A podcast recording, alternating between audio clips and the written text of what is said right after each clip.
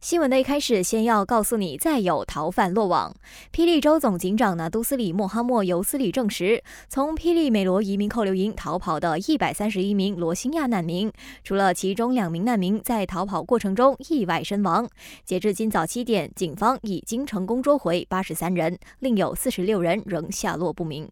无论如何，警方将继续展开搜寻行动，就算是农历新年假期将至，也势必要将所有逃犯逮捕归。案。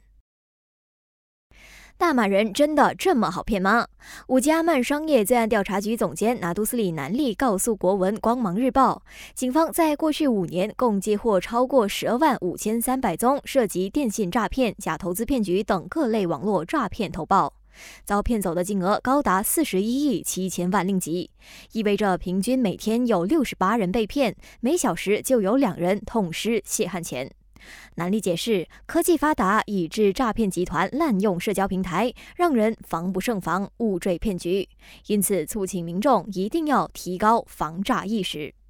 英王查尔斯三世确诊患有癌症。英国白金汉宫证实，英国国王查尔斯三世确诊患有癌症，但强调不是前列腺癌。而查尔斯已经在接受定期治疗，并且会推迟所有公开活动，只会继续履行宪法规定的国家元首职责，包括文书工作和私人会议。